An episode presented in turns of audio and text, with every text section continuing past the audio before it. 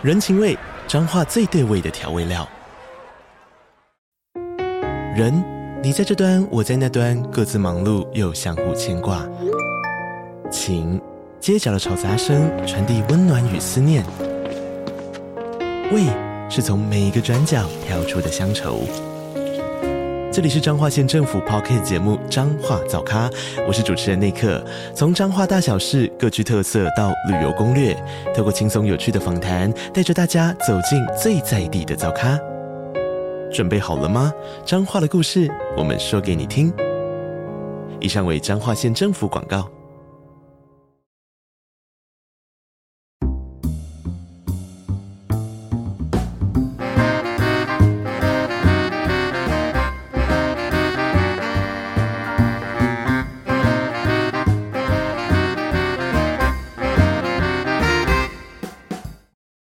大家好，欢迎来到好的喜欢的 Podcast 频道，我是小哥。又到了我们的存档跟日月潭的水一样，可能九只青蛙快要全部露出来的情况了。其实我是有在尽量控制，说至少要留两到三集的存档，当做是库存的啦。但是就是各位也知道，录音这件事情其实非常花时间的。除了录音之外，最花时间的就是画图。最近呢，鄙人在下，我不小心帮自己找了一个其实没有到非常合格的借口，就是每一次只要我画完一张图之后，就会庆祝一下。怎么庆祝呢？开始打《世纪帝国》。哎，老人干股警报！好了，对不起啊，我先道歉哦。我开头想花点时间跟大家分享一下，我最近是疯狂在玩《世纪帝国二》这件事情。这个应该真的是不分两岸三地，所有我这个年纪的男性听众们。应该绝大多数小时候接触到战略游戏，不外乎三款：《世纪帝国二》、《星海争霸》跟《红色警戒二》。那做《红色警戒二》的西木工作室已经解散了嘛？做《星海争霸》的总公司玻璃渣现在又不务正业，反而是《世纪帝国二》到现在都还在更新最新的资料片，这一点真的是让人家觉得又惊又喜。其实小时候打电动现在差蛮多的，小时候打电动追求就是一种快，一种爽，你最快能够获得那个获胜的成就的方式，其实就直接。打密码、打秘籍，因为那时候才小学四五年级而已。其实你对于所谓的战术战略类的东西，我相信是一点概念都没有的。所以就是知道说，反正输入 AGIS 让速度，所有这样速度变快，快速的累积经济之后，直接海一波兵过去把对方的星耀灭掉，就是一种很直观、很小朋友式的玩战略游戏的方法。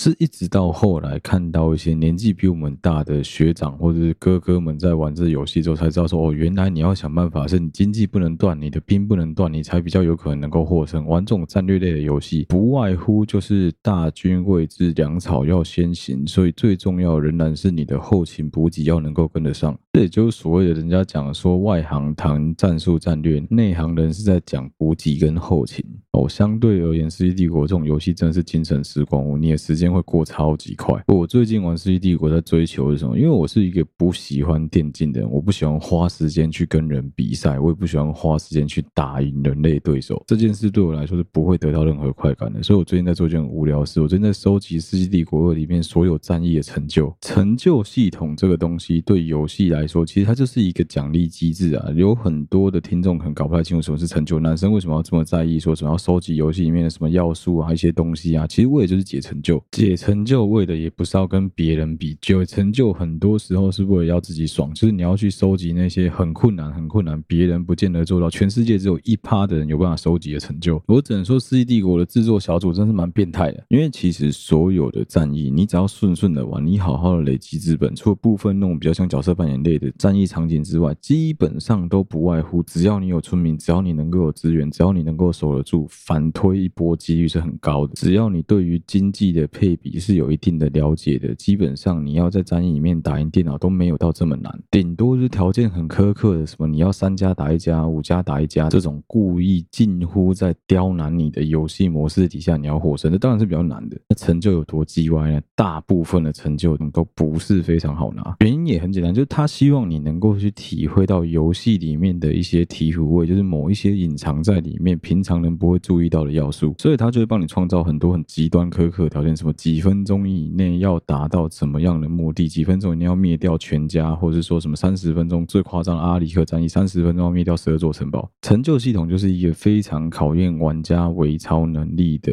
你可以把它称作是对于这个游戏的毕业考，所以我觉得很好玩。就是对我来说，花时间去研究说要怎么拿到那些成就，是很好玩的一件事情。比起开一场游戏打赢最难的电脑，我宁可花时间在那边玩成就。所以对我来说，我现在玩《世纪帝国》都在花时间，一直疯狂的按 F 三，就是在善用电脑给予你的能力，按暂停来控制各家的兵种之后，再继续往下做下一步动作。所以我基本上是把即时战略完成回合制，我自己是很享受其中的过程。你看我水了三分钟才讲《世纪帝国》，也知道说干我基本上应该是花了蛮多时间在玩《世纪帝国》，也因为这样子的关系，导致我们的水位一直疯狂的在下降。所以此时此刻应该要打开《世纪帝国》的我，乖乖的打开 O W C T 来录音啊。啊，这一集的开头其实还想跟大家分享几个东西，就是我最近其实有发现自己在长大之后，蛮常做一些很反祖的行为。其实严格说起来，我家小时候也没有到非常严格的跟我们讲说什么啊，你不能吃这个，不能吃那个，顶多就是炸的东西少吃。但是可能就是因为没有限制吧，所以我们小时候其实不太会主动去买一些什么布丁啊、果冻啊、饮料、饼干、零食这种东西，是一直到高中、大学，慢慢的有零用钱的概念之后，才很喜欢去花那些多余的零用钱来买这些垃圾的食物，导致说干爆胖了超级快。那现在因为在船上的关系啊，就你还是会想说干，你想要买一些你平常在船上吃不到、喝不到的东西，所以基本上我的冰箱永远都有统一布丁。可是其实最好笑的是，我也不见得非得要去吃它不可，我就觉得有把它放在冰箱看得很心安。那这几年另外一个我很爱买的东西是包酒乳，而且不是那种原味的包酒乳，我喜欢买那种各种各式各样奇怪口味的包酒乳。我记得起源是我上一条船有一个 AB，就有个水手，他超级。爱喝台农的麦芽口味的保酒乳，一定要麦芽，他超级爱麦芽，所以那时候他就推荐我跟他一起合买一箱或两箱的麦芽牛奶，两个人对分。结果后来我突然发现，其实其他口味的调味乳也都蛮好喝的。所以现在旁边陪我们录音的是一瓶玻璃罐的果汁牛奶，干超爽的。我以前都不知道果汁牛奶这么好喝，其实我应该有印象这些调味乳是好喝的，但是就是家里面也不会说什么啊，你要买这种调味乳，通常要喝就是喝原味的牛奶或者喝奶粉原味你不会。去喝这种调味，因为调味的基本上其实一定有加糖、有加色素，对小朋友来说也是比较伤身体的。所以这也可以说是一种反祖现象吧。就明明自己已经有点年纪了，然后还在喝这些小屁孩饮料，当然图的就是一个爽字，真的没有什么好讲，就是爽。所以我个人是蛮乐在其中的。好，开头除了分享我自己个人的近况之外，要花点时间跟大家分享一下我老婆最近的状况。我老婆诚如大家所知，现在已经是进入怀孕的比较后期的阶段了。基本上，大家听到这一集的时候，她应该已经怀孕九个多月，快十个月了吧？哦，总之就看排程状况，应该已经是要准备进入备孕阶段了。但是就是因为很多人都有注意到说，干我老婆超级高，我老婆一百七十三公分吧？因为这样子的关系，她的身高够高，所以其实即使到现在怀孕的后期，除非说她故意把肚子往外挺，不然如果说她故意穿那种宽松一点的衣服，对于很多人来说都没有办法直接一眼就辨认出来她是孕妇。也因为这样子的关系。他很少能够享受到一些孕妇的红利，所以我都一直跟他讲，你就是要故意把肚子挺出来，让人家看到你是孕妇，好不好？这是你现在最大最大的优势。诶，像我记得八月份我上船之前，有一次我老婆是坐高铁回来台北，她那时候是坐自由座，所以基本上从台中上来一路都是用站的，没有位置。啊，这家伙又是一个小剧场，很多人，他在那个讯息里面就一直疯狂的跟我们说，不知道为什么大家都不让位给孕妇，我不知道台湾人现在这么没有公德心。其实那时候我自己就有大概有。猜到，以我对我老婆了解，她很有可能是穿的，让人家认不出来她是孕妇。果不其然。我在南港高铁站的出口等他，等他的时候，我远远的看到一个戴着帽子的辣妹走过来。我想要干那个女的怎么这么高，怎么跟我老婆长这么像？一看，哎呦，靠背，我老婆。我马上帮她拍了一张她的正面照，我就说：“小姐，你也行行好，你稍微看一下照片里面这个女人，你觉得她看起来像怀孕吗？”其实有啦，肚子有一点点微凸啦，但是如果你不仔细看，你就会想说是一个看起来很辣，然后长得很高的女生而已。我为什么要让她？并不会有任何人因为这样子接受良心的谴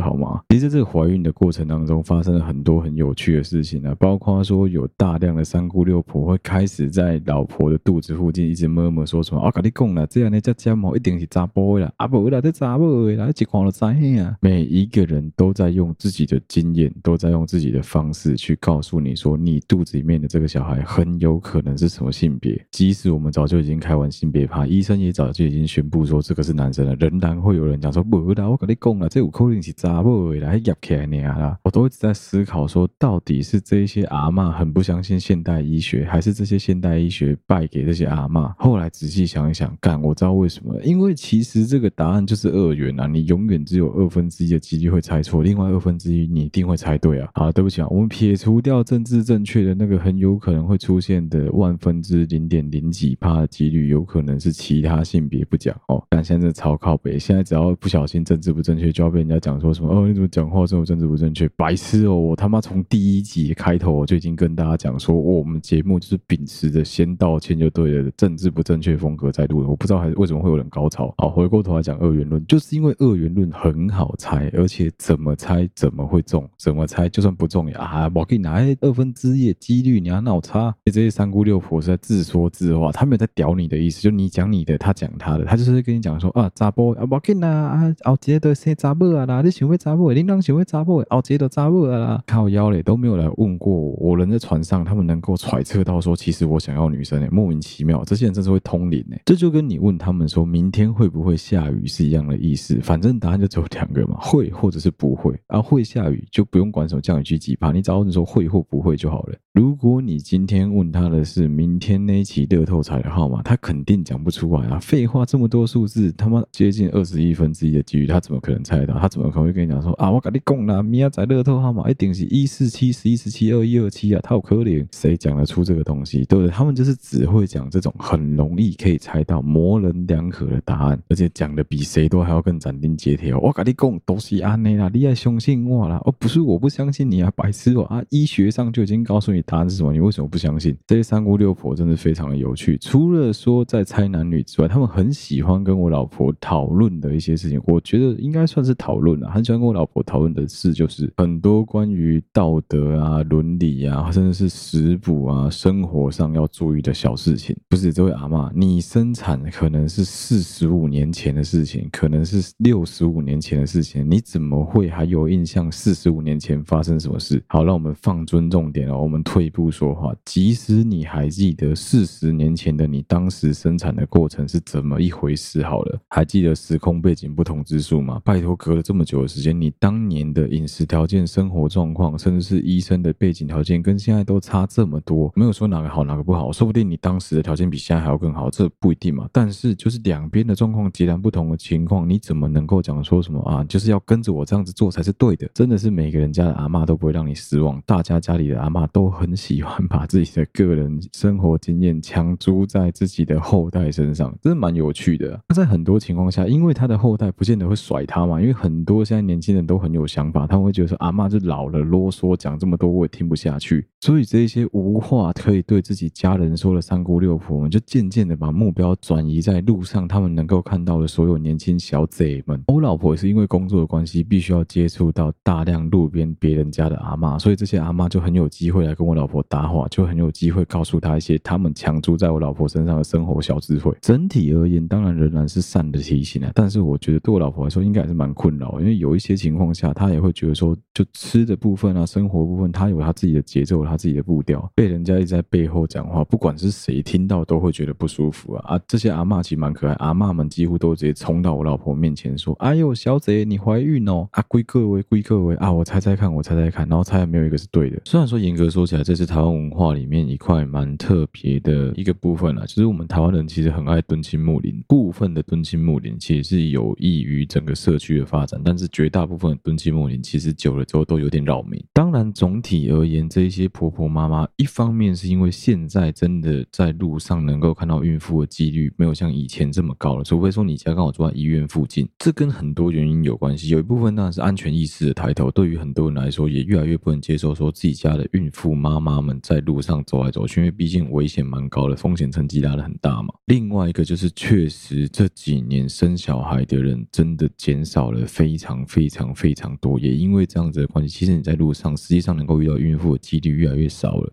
那也因为这样子的关系，确实有蛮多孕妇一怀孕之后，就是准备在家里面躺着备产或是待产。其实我觉得单就这一点而言，每一个人有每一个人的看法，我也不觉得说什么怎么样是对的，怎么样是错的。对于有一些家庭来说，家里面终于有一个媳妇能够受孕，可能真的非常非常重要，所以他们会过度的关心，甚至其实已经情勒到有点限制住这个女孩子怀孕的自由了。当然，我自己身边几乎所有的例子，包括我老婆，都算是蛮幸运的。他们都仍然可以自由的从事自己喜欢的工作。哦，讲回来到过度关心的这个话题，的确，现在有很多刚刚前面讲到这些在敦亲睦邻的三姑六婆们，他们很常犯的一个错误，就是这些阿嬷们很喜欢把自己对于自己的孙子啊、女儿啊、孙女们的过度期待加诸在其他周围的人身上，也有可能是因为在过去。的那个环境里面，他们没有办法得到这一些资源，没办法得到这一些关爱，所以他认为说他必须把这些关爱转移给别人。所以老实讲，站在人性本善的角度而言，你会觉得说，嗯，这些人出发点应该不是坏的啦。但是讲真的，对于一个怀孕中的人来说，他一定会觉得压力很大。你想想看哦，你去医院的时候已经被医生啰嗦了一顿了，比如说什么，哎，小朋友还没开始长哦，现在的肉都长在你身上哦，啊靠北，怀孕初期。医生这样子跟你讲的时候，你怀孕初期还开始爆胖，你会不会很紧张？你会不会想说，干我这样子胖太快？好，结果在这样子的前提之下，你老公不知道，你妈不知道，你的婆婆可能也不知道，家里面从来没有迎来过新的生命，所以大家都是第一次，所有人都想说啊，没关系，你要多吃一点，喜欢什么就吃什么，你会压力超级大。在家里已经要承受这些压力了，然后大家跟你讲说什么不要减肥啊，不用没有什么好减的，孕妇就是要长肉，这样子小朋友才会健康。没有人跟你一起去妇产科听过医生的耳提面命，每个人都是把自己对于小朋友的期待加注在你身上。除了你的家人之外，干你出去外面还居然要面对这些三姑六婆在那跟你讲说，啊，你的修缮哪还可以加瓜啦？啊，接着到了怀孕的中后期，小朋友开始长的时候，医生又跟你讲说：“哎，妈妈这样子太胖了哦，妈妈你这样子体重直线上涨的速度可能有点快，要小心哦。”啊，拜托，多的是孕妇在担心，说自己产后没办法恢复到以前的身材，每个人都蛮会担心。医生都这样子跟你讲，你会不会压力更大？那结果那些八婆还跟你讲说：“啊，我呀我呀，快开我看大口干，你会不会觉得超级崩溃的？”你懂吗？所以说，有很多情况下，这个社会上对于大多数弱势的关心，其实都会显得有点可怕。当然，我们能够必须要站在对方的出发点，设身处地去对。对方着想的话，其实你必须要知道的是，对方是没有恶意的，他绝大多数的情况下都是真的在关心你，只是他用了一个错误的方式而已。这也是其实我们这两三代人之间代沟的一个非常大的 gap，就是你必须跨过去的那一个鸿沟。那每个人的处理方式不一样嘛，有一些人可能就手臂就是啊，算了，就让他过去，反正他喜欢讲，你就让他讲，左耳进右耳出就算了。但有一些人比较聪明，他可能会试着去做向上管理的这件事情。所以为什么会说向上管理很重要，要大家陆陆续都要懂一点点向上管理。其实向上管理不是讲说什么你要把他们驯服的服服帖帖，把他们当成羔羊来带领，没有。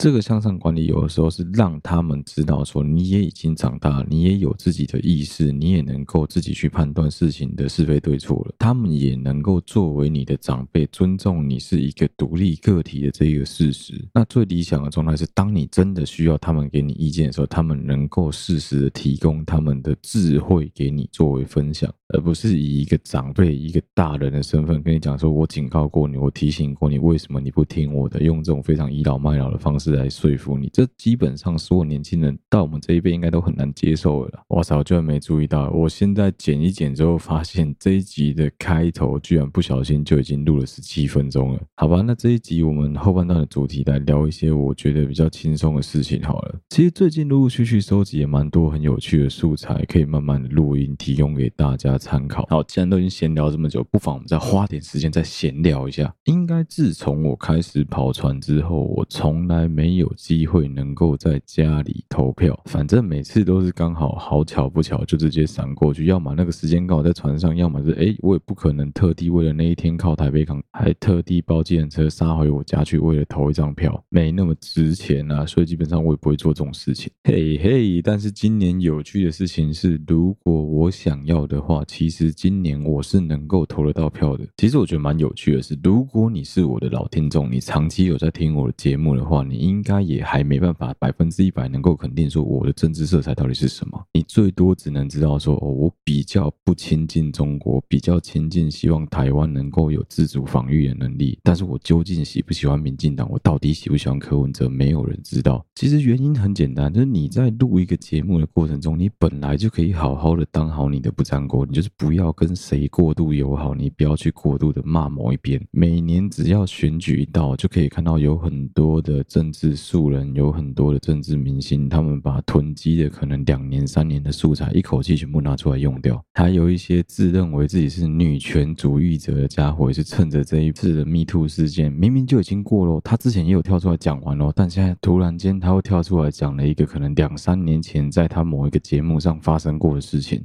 就为了要去抹一个被他们认为不是他们同类人的一个网红，他用的手法也很高明，就他从头到尾都没有指名道姓，他只告诉大家大概那一集的内容是什么，让大家自己去猜啊，猜对猜错他也没有做任何的回应，这也算是一种泼水的境界，蛮厉害的。其实讲真的，做 Podcast 做了三年多的时间，自己大概在收集素材的过程中，你一定会有一把尺，你自己也会知道说，当别人丢素材给你的情况下，什么东西是必须要立刻讲，什么东西可以容后再谈，什么东西必。需要花时间研究完才能够拿出来讨论。有些议题是相当有时效性的，只要时效一过，你现在再继续接着讲，就会变得很 OD，就会变得没有人想听这个内容。但有一些主题是你本来就应该要花时间做好功课，把一切的资料收集完毕之后，再一次拿出来跟大家分享，再一次拿出来把那个效应扩散到最大。其实原理很像什么？这有点像一个，好，对不起，我先道歉。我讲这东西其实蛮硬的。一个专业的恐怖分子，他如果说真的要策划一场能够造成一个城市相当大恐惧的恐怖攻击的话，好，应该先问一个问题：为什么每一次在恐攻之后，当地的戒备必须要拉高？我曾经有遇过有人问过这个问题，就是说，哎，为什么明明就是恐怖攻击已经发生完了，但当地必须要瞬间拉高它的 security level，必须拉高它说安全戒备的层级？不是已经发生过了吗？不是应该是周围的其他城市、其他国家或跟他的政治关系比较友好的国家也要小心才对吗？哎，听起来好像对，但其实不对。为什么不对？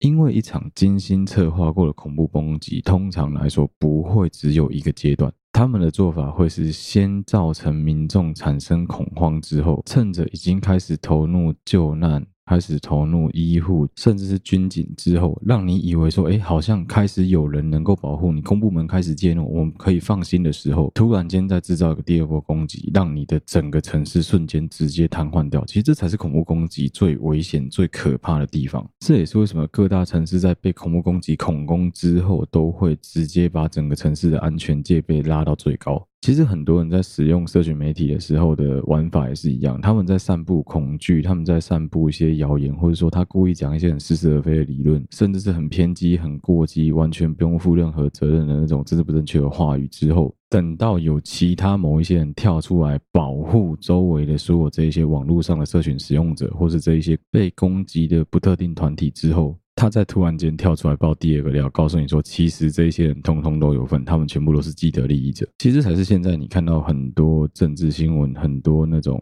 媒体啊、娱乐圈啊，或者是说某一些政治网红们他们在做的事情。只是台湾很刚好的，能够有能力操纵这些舆论的人，最近都翻车了。再不然就是有一些人想整合，整合不起来，所以导致说，其实目前今年度看起来台湾选举，我个人真的觉得没有什么好看的。其实大家应该都猜得到，因为每年。年的选举，应该说每四年、每两年的选举，几乎都会有一个话题让大家去讨论，然后这个话题会把民众激化对立成两边，好像什么哦，你只要跟我不一样，那你就是我的对立面，就是我敌人。但是今年的选举并没有一个这样子的核心话题出现，所以导致说今年我其实已经可以想象，今年投票率应该会是创史上最低，很有可能今年应该很有可能会养出有一批人是直接就像日本、像美国一样，我干脆不要去投票好了，反正我也没有一个台面上我真正完完全全满意的参选者。啊，政治的东西回到这边，因为就有一些听众有在问这个问题。老实讲，我是觉得蛮困扰的，因为对我来说，我也从来不想跟大家讲我到底支持谁，因为对我来说，我觉得我真的支持都是很薄弱、很薄弱在支持啊。干，我他妈已经可能快要十二年没有投过票了吧？我这个支持能算支持吗？啊，不投票也不是我愿意的啊！看，我就是我的工作就没办法投票啊！你要我怎么支持谁？真的就还是提醒一下大家，如果说你要去投立委的话，可能可以花一点时间稍微去研究一下选举公报，去看一下你当地的那几个立委候选人他们的证件究竟是什么。还有就是，如果说他曾经是之前的立委的话。他在我们台湾立法院的问政率、出席率之类的，还有说他曾经投给怎么样的法案、怎么样的法规，跟你有没有关系？你可以去看一下，说你关心的法规，他是投赞成还是投反对？你再来决定要不要投给他，而不要像是某一些区域，比如说南投一样，哎，突然间选出了一个被大家臭到爆炸的立委，我觉得这个真是蛮可惜的，因为你根本可能当初不知道说他会是一个这样子的人。我只说可能，当然我们都知道说，基本上国民党的都很有可能会有这种背景，但不表示说每一个人都是嘛。好，接下来来讲下一个话题。接下来要讲这东西，其实我觉得是稍微硬一点。我们大概每三到五集就会讲到一个类似反诈骗的内容。啊，相关的议题，我自己是讲到很深，你知道，我讲到觉得很烂，但是就真的每次都会有一些新的诈骗手法，或是旧的诈骗手法被重新包装之后，旧瓶换新酒，继续上市，继续骗，然后又会有一堆人被骗，这点真的让人家觉得很困扰，但是也充分的反映了台湾现在这个社会真的是绝大多数的人确实都很缺钱，啊，另外一方面是都很想赚快钱，都很想要一步登天。啊，这部分真的要怪就于我们现在能够看到的所有社群平台，不会有人在上面卖惨，所有人都在上面炫富，所有人都在上面比穷奢极欲，不会有几个人愿意在自己的现实动态里面 po 说什么啊，今年圣诞节还不是一样要上班，有谁有办法跟我一样惨啊？也不会有几个人在那边卖惨，说什么啊，今年生日又是一个人过啊，什么东西也不会，因为你讲这东西没有人要听，所以大部分人都只会一直告诉人家说什么啊，今年生日，宝贝帮我在汽车旅馆摆了很多香氛蜡烛跟气球，帮我庆生，那谢谢。宝贝，直接这种感化啊！生日 SOP 就是一定要什么气球、蜡烛、吃蛋糕，还有去很高级的餐厅庆祝，然后晚上一定要嘿嘿嘿。我就想，干你娘！好像台湾人到头来最后都只能走上一模一样的复制的路，哎，最后的结果就变成你每次在社群上面逛到的时候，你都会有一种可恶，我也好想要跟他们一样哦。再加上说，这一些诈骗仔都喜欢在社群上面塑造出一副他很高大上，他很穷奢极欲，他非。非常的。挥霍无度的感觉。老实讲，我觉得也没有不好。你当然可以过像他这样子的人生，但是你要思考的是，他到底是真的还是假的。好，今天我们要来聊聊的是关于之前有一阵子突然间很流行，那一堆人被抓走的金融监管账户，还有什么金融托管账户这种信托诈骗的例。好，第一个你要知道的是，外币的定存本来就是银行有的东西，所有这一些诈骗最爱搞的手法就是似是而非，他们会在他们的诈骗内容里面加入一些真实。存在的元素在里面。哦，随便举个例哦，比如说我跟你讲说，哦，非洲的祖鲁族人，他们会在小朋友成年的时候，把男生的包皮打一个结，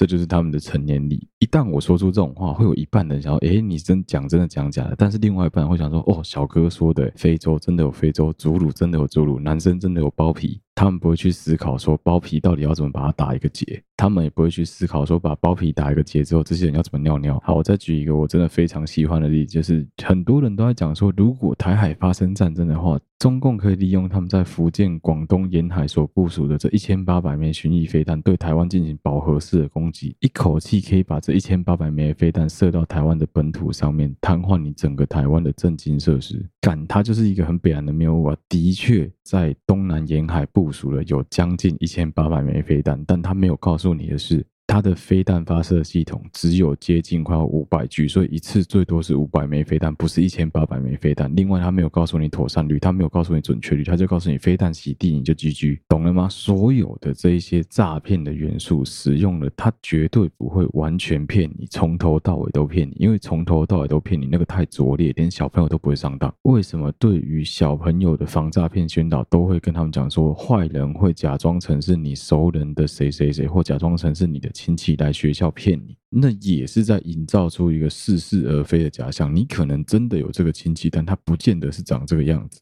可是小孩子的 CPU 跟记忆体都有限，他不见得会记得他那个亲戚到底长什么样。他只会知道说，我好像真的有一个。舅舅生的小孩，我要叫他表哥，他只有这点印象而已，剩下他都忘了。今天我们要讲的这一个金融监管、银行信托监管、保证金账户、外币定存的这一个诈骗，它是一个诈骗的集团。这间公司的名字叫做艾弗森 （Everson）。呃，当初这间公司设定的登记国家是在澳洲，所以说他就一直骗大家说，就是你可以来跟着我一起做我们的定期定额投资。他直接告诉你说，我们投资的是以澳洲的澳币为主的外币定。的确，大概在二零一五、一六、一七、一八年的时候买澳币算是蛮赚的。但是现在这个期间你还买澳币，就是阿呆。详细我不是股癌，我就不讲，你自己去稍微听一下股癌，就会知道说现在外币大概只有哪一些可以买，哪一些基本上全部不要碰，要碰也应该是分散风险式的碰。其实现代人很奇怪的一点是，明明我们在国中、高中的公民课里面几乎都有教导说，不要把鸡蛋放在同一个篮子是什么概念，叫做分散风险。但不知道为什么大家都会忘记这件事情，而且明明就有大量的数据都告诉你说，投资这件事情本身就是一种投机。这个世界上没有任何一种的投资方式是能够保证你百分之一百一定能够获利的。我现在都还没有提到你能够赚到几趴，我们光是单纯的在理论上说，你有没有办法能够把你的资本拿回来，这件事情都很存疑了。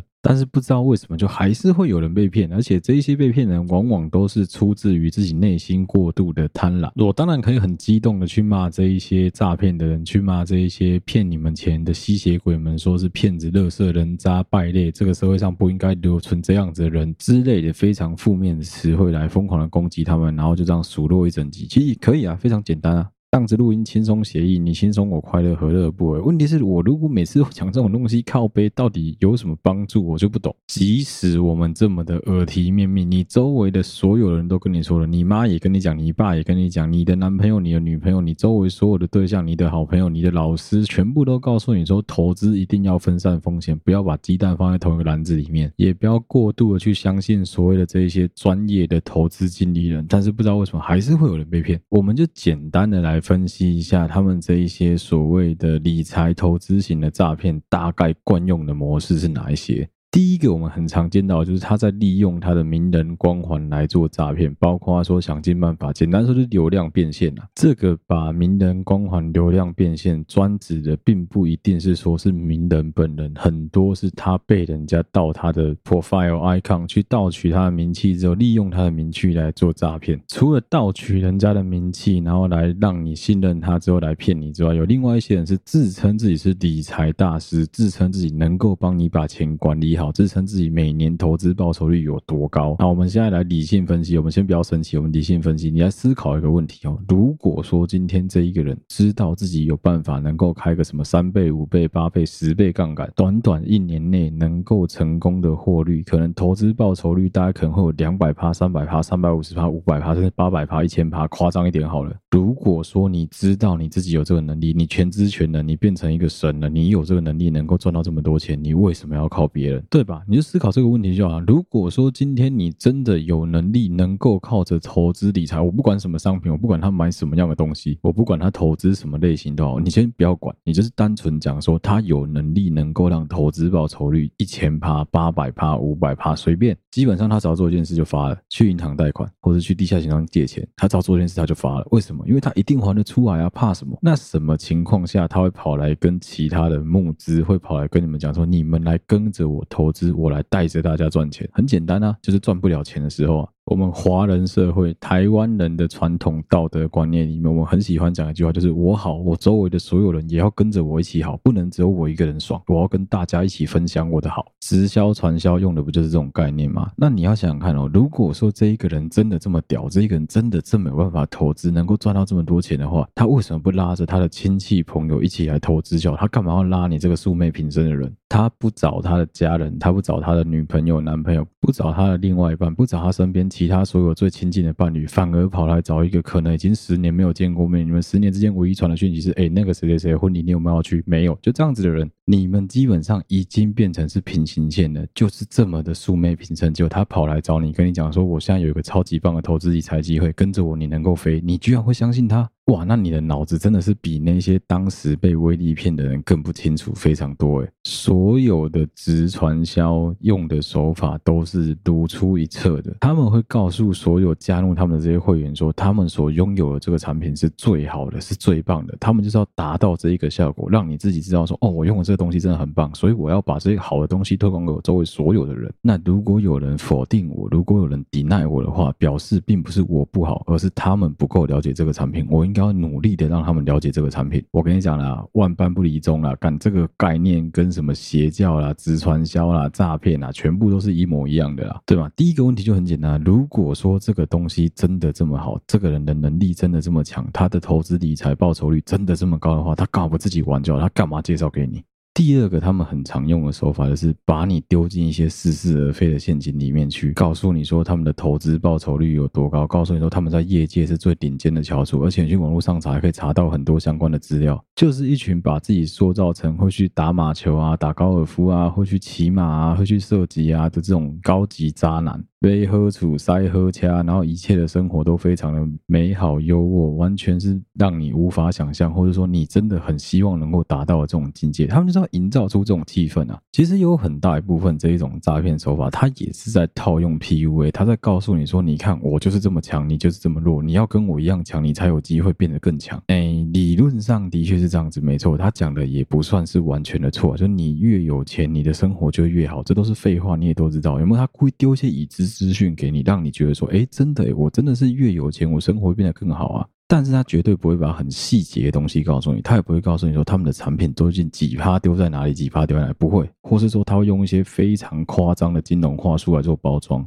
最常见的就跟所有的邪教一样，他们喜欢自创很多的名词，自创很多你根本就看不懂、没办法解释的那种非常艰困的词汇生字。正常来说就讲投资报酬率嘛，但他可能会创造出一个什么什么率、什么什么利息、什么什么东西，让你完全听不懂，也完全看不懂，就好像很专业。这个东西我真的搞不懂，哇，我搞不懂的东西应该很屌、很专业吧？但是事实是，跟你讲的那一个人很有可能也完全不知道自己到底在讲三小。简单说，就是利用大量的包装、大量的形象、大量的媒体营销、大量的网络行销策略来告诉你说什么，他们公司有多美好，能够获利多高之类的。这其中啊，其实这种诈骗集团最常用的手法是什么？他们很喜欢去跟大型的企业，越大越好，譬如说中信集团，譬如说大型的其他远东商银、大型的银行公司，这些大型的不管是公股也好，私人企业的银行也好，他们都有很多的训练中心跟训练用的会议室、办公室，是可以在你付出相当的租金之后，你可以跟他租用他的场地来使用他们的办公室的。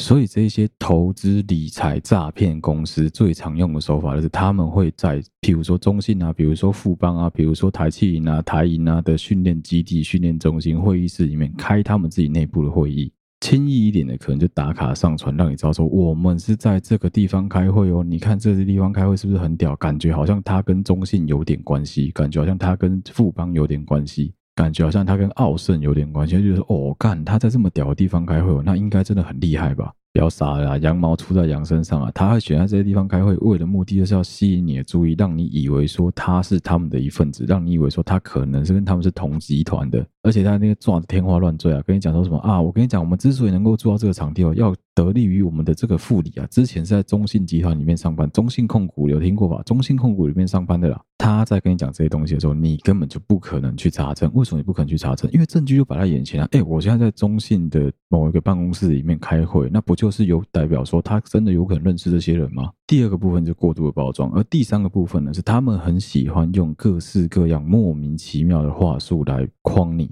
最常发生的手法就是刚前面有提到，类似像 PUA 啊、情勒啊这些部分来告诉你说什么啊，你要相信我啊！你看我们认识这么久了，交情这么好，我什么时候有骗过你？你看我手上这只表能是假的吗？我们前面有教过大家如何判断那台车到底是不是租赁车，到底是不是他自己的车子。没有几个人会很脸皮厚的跟对方讲说，哎，麻烦你行照拿出来我看一下，我确定一下这台车是你的。这一些家伙最常见的手法，除了共同开一台车之外，其实他们很常干就去租赁车公司去租好一点的车子来跟你开会，让你以为说他真的是每个人都塞喝家。怎么判断是租赁牌？我有教过大家了吧？简单说，就你现在只要看到任何车子，它开头的牌是挂 R 开头的，R A R B 开头三码英文字母，一律都是租赁车。差别只是它属于公司的车子，还是属于租赁公司的车子，这样子的差别。有些人他会跟你讲说什么，聪明一点，他会跟你讲说什么啊，这是挂在我们公司底下为了节税啦。林亚嘎二嘞，你一个月赚这么多钱，你会需要去省这点税金？我是不怎么相信啊。尤其是这一些钱来的快的人，他们不可能会想到省这个钱。会想到要把车子放在公司底下挂桶边来节税的，那个是家里面真的非常非常有的人才会干这种事情。再不然，绝大多数的他们这一种骗小骗底的那些车子，你一查都可以查到，基本上都很有可能是某一间租赁公司出来的车子。好，讲到骗术，他们还有另外一个很常见的手法，就是放长线钓大鱼，温水煮青蛙。我们现在这个年纪最怕遇到借钱仔，你周围一定陆陆续续开始出现借钱仔。除了说什么整天骗你买保险的人之外，你一定会遇到那种跑来跟你讲说什么啊，最近小孩子出生了，今天就被突货，拜托你借我个五千块啊，我答应你，我下个月我下个月只要拿到我下个月的薪水，我一定会马上第一时间把钱还给你。真的很谢谢你帮助我度过难关。大家应该多多少少都有碰过这种朋友吧？啊，这种朋友最不要脸的是什么？第一次跟你借钱，他一定会还你；第二次跟你借，他会还你；第三次跟你借一笔大笔的之后，人就直接消失了。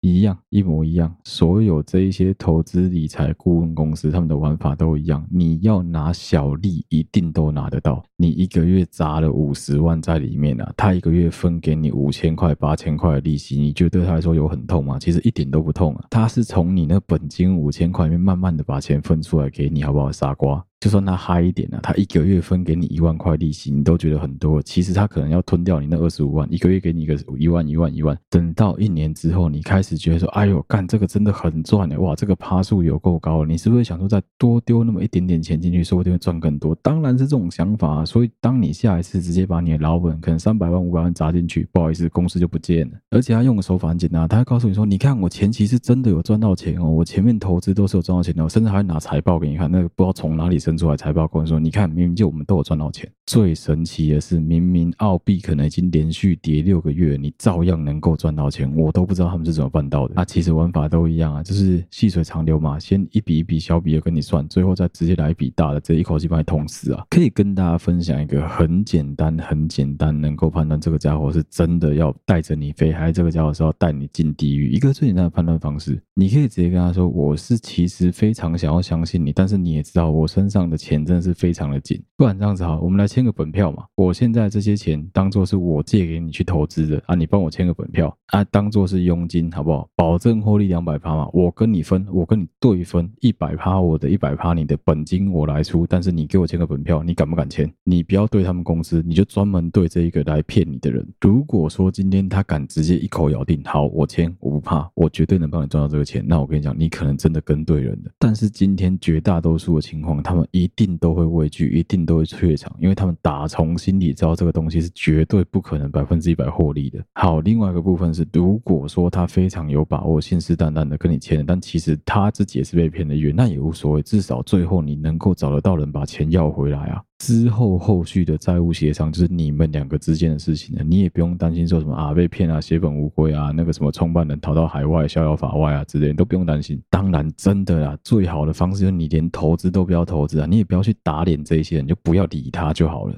讲一个我们今天讲的这个投资理财诈骗的例子啊，连很多现在在线上的律师，我都有看到他们跟这些诈骗集团的人签到约，因为他们当时还年轻不懂事，直接就被骗签了这个合约。所以，我相信应该是各个层级的人都有可能在你搞不清楚状况的时候，过度相信某一些人，然后被骗了一大堆钱，这都很有可能会发生。真的老话一句啊，消贪弄给让啊，你不要觉得说什么啊，干这个世界上很多东西都是只是我运气不好，我没碰到而已啦。真的是齁，很多事情 not me not today，真的很多事就是不关我们的事。永远这些机会不属于你，就是属于别人。你不要想太多。干你哪今天在做，你今天停工啊？干你自己投资就好了，你何必去信别人的？啊，我们也是真心的祝福所有这一些骗小骗低的乐色们哦。上厕所的时候没有卫生纸可以用，搭飞机出国改班误点停飞，到海关的时候被人家抓进小房间里面搜身查屁屁。出了国因为名字跟当地的恐怖分子通缉犯一样，所以直接被人家遣返。啊，随便乱约炮约到新兵大全餐，帮公司把现金领出来的路上被飞车抢劫，拿诈骗来的钱想要去。炫富起重机，结果自己变成三道猴子。想去高尔夫球会馆练习场练习拍一些很屌的照片的时候，被高尔夫球打到蛋蛋。想要去马术俱乐部练习骑马，结果被马从背上踢下来。想去龟山岛滑沙遇到东北季风，直接漂流被海巡署救起来。想假装自己很屌，爬个百月，结果遇到山上天气周边，被困在山上，靠直升机才有办法把自己救下来。呃，诸如此类种种的诅咒，我们都希望他们能够遇得到。呃我相信这些诅咒，相对于很多投资人的血本无归，应该都还算是小件。奸小恶啊。但是我讲真的，你这种莫名其妙的投资方式会被骗的人，真的是你稍微要检讨一下你自己啊。在你的人生非常彷徨无助的时候，有一群人突然伸手告诉你说，我们能够帮助你把你的钱钱滚钱，利滚利，你绝对要觉得他好可怜。就我讲的嘛，如果说他们真的这么屌的话，很简单，叫他签本票。如果他真的这么屌，你叫他先借个十万让你花花，没有这么困难吧？如果说他一个月能够赚这么多的话，一个月叫他先拿个十万给你花一花，没有很难啊。衷心的祝福大家，不要再有人被这样子的诈骗手法骗了，好不好？拜托。我知道这一集不会是诈骗的最后一集，一定往后还是有一大堆人会有一大堆奇奇怪怪、层出不穷的手法被骗。但我是真的很希望不要再有人被这种很低端的重复诈骗行为骗了，真的很可惜，钱真的很难赚，不要这样子搞自己。好，谢谢大家收听好的九万八 K 视频，我是小哥。如果你喜欢我们节目的话，欢迎到我们好对不起我的 Facebook 粉丝团、Instagram 粉丝专页上面去按赞、追踪、留言，有任何最新消息都在上发布。无论你用的是任何一个 Podcast 的平台，都欢迎你在上面帮我们五星按赞、追踪，并分享给周围所有的朋友。好，对不起，我跟虽然人在同步的真实文字稿当中。如果你有任何想说的、想做的，或想要分享给我们的，都欢迎你私讯到我们的 IG 小盒子。不管是我或是我们的制作团队，任何团员看到都会帮你做回复。再次谢谢大家收听，好，对不起，我的 Podcast 频道，我小哥，我们下次再见啦，大家拜拜。